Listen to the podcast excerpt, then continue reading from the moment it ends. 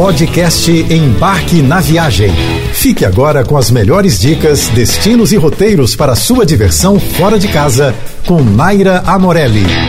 Muita gente tem me mandado mensagens dizendo que não sabe como vai fazer para escolher o destino da sua próxima viagem no pós-pandemia. Aí eu sempre respondo dando um passo a passo bem basiquinho que hoje compartilho aqui com você. Comece fazendo uma listinha, pense em todos os lugares que você quer conhecer pelo mundo e organize de acordo com a ordem de sua preferência. Depois pesquise valores e disponibilidade dos destinos que você destacou. Confira se no período que pretende visitar determinado lugar ele vai estar em alta ou baixa temporada, já que dependendo do período, você acaba pagando muito mais ou muito menos pelo mesmo passeio. Por isso, vale ponderar sobre a melhor época para viajar considerando o melhor custo-benefício. E para economizar um pouquinho mais, escolha um hotel mais distante do centro da cidade, se o seu foco não estiver necessariamente por lá. Ou faça justamente o contrário e fique pelo centro para economizar no transporte se as suas atrações preferidas estiverem por lá. Isso tudo você só vai conseguir avaliar pesquisando muito sobre todos os passeios que pretende fazer. E então, basta comparar o custo-benefício dos destinos pesquisados e fazer a sua escolha. Viajar é uma das melhores coisas da vida, mas dependendo do perfil da viagem, exige muito planejamento. Há quem prefira pesquisar e decidir tudo sozinho, e tem aqueles que preferem a comodidade de recorrer a uma agência de viagens. Isso depende muito do seu perfil pessoal e do orçamento, claro. Eu confesso que quando eu estou indo para algum lugar que eu já conheço ou que seja fácil de me virar, coloco a mão na massa e faço tudo sozinha. Mas quando a ideia é ir para algum lugar mais complicadinho, com detalhes demais, eu corro mesmo para uma agência de viagens. Planejar por conta própria oferece grandes vantagens no controle de gastos especialmente por poder procurar passagens mais baratas ou aquelas promoções loucas, sabe? Pois é, e viajando sozinho você pode controlar seus horários e roteiros de acordo com a sua preferência.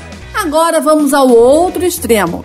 Embora muita gente ache que um pacote de viagens seja uma opção mais cara, ela pode sim ter preços atrativos é que as agências possuem tarifas diferenciadas em passagens e em hotéis e podem oferecer preços mais baixos até mesmo em altas temporadas. A dica aqui é pesquisar e comparar, mas sempre tendo em evidência as vantagens que cada opção pode oferecer. Muita gente me pergunta quais são as regras para se viajar de carro, ônibus e avião com cachorro ou gato. Por isso, hoje eu vou falar um pouquinho sobre esse assunto. Antes de viajar com seu cachorro ou gato, seja de carro, ônibus ou avião, é importante que você converse com seu veterinário. O ideal é que ele examine seu pet para ter certeza de que está tudo ok com a saúde dele. A forma mais segura de se viajar de carro com cães e gatos é garantir que eles estejam bem presinhos. Você pode optar por assentos especiais ou por caixas de transporte adequadas ao tamanho dele. Para viajar de ônibus com seu pet, você vai precisar apresentar um atestado veterinário que comprove as boas condições de saúde dele e transportá-lo obrigatoriamente em uma caixa de transporte. Já para viajar de avião com seu cachorro ou gato, é importante estar atento às regras da ANAC e também às regras da companhia aérea com a qual você vai viajar, já que cada companhia adota regras próprias. A ideia de levar nosso bichinho para viajar é maravilhosa, mas apenas se o nosso companheirinho estiver tão confortável com a situação quanto a gente. Pense bem se você vai realmente precisar levá-lo ou se é melhor deixá-lo em casa com alguém cuidando dele.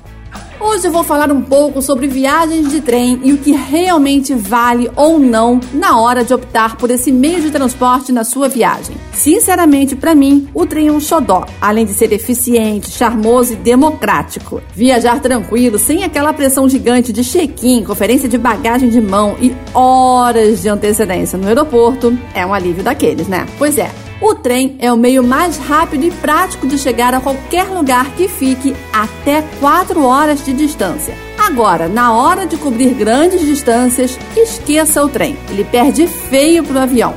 8 ou 10 horas num trem podem ser ainda mais desgastantes do que o mesmo período no ar. No quesito belas paisagens, tirando algumas rotas que são realmente panorâmicas, os trens nem sempre são interessantes. Quando a gente fala de trens de alta velocidade, então, aí só é possível mesmo ver um borrão pela janela. Nos trens pela Europa, você não despacha as malas e não tem um limite máximo de peso. A limitação está justamente no tamanho da bagagem que você consegue carregar sozinho para dentro do trem e armazenar nos compartimentos disponíveis. Então, procure viajar com uma mala de quatro rodinhas, tamanho M, e seja feliz.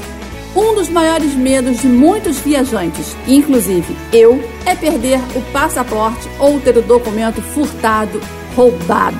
Esse tipo de situação desencadeia dores de cabeça, podendo colocar em risco toda a viagem. Para tentar minimizar os riscos de perda ou furto, eu costumo recomendar que o passaporte original fique no hotel trancadinho no cofre. Eu mesma costumo fazer isso, levando comigo apenas uma cópia.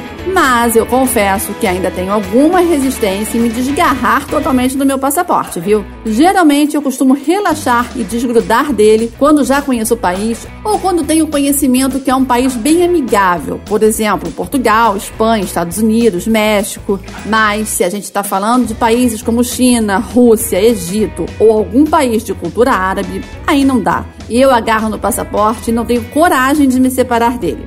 É que dessa forma, caso seja abordada por alguma questão, ele vai estar ali comigo, minimizando a possibilidade de qualquer mal entendido. Nesse caso, a dica é guardar o passaporte num lugar muito seguro junto ao seu corpo. Nada de deixar em bolsas e mochilas, que, claro, podem ser esquecidas ou facilmente furtadas no momento de distração. Você ouviu o podcast Embarque na Viagem.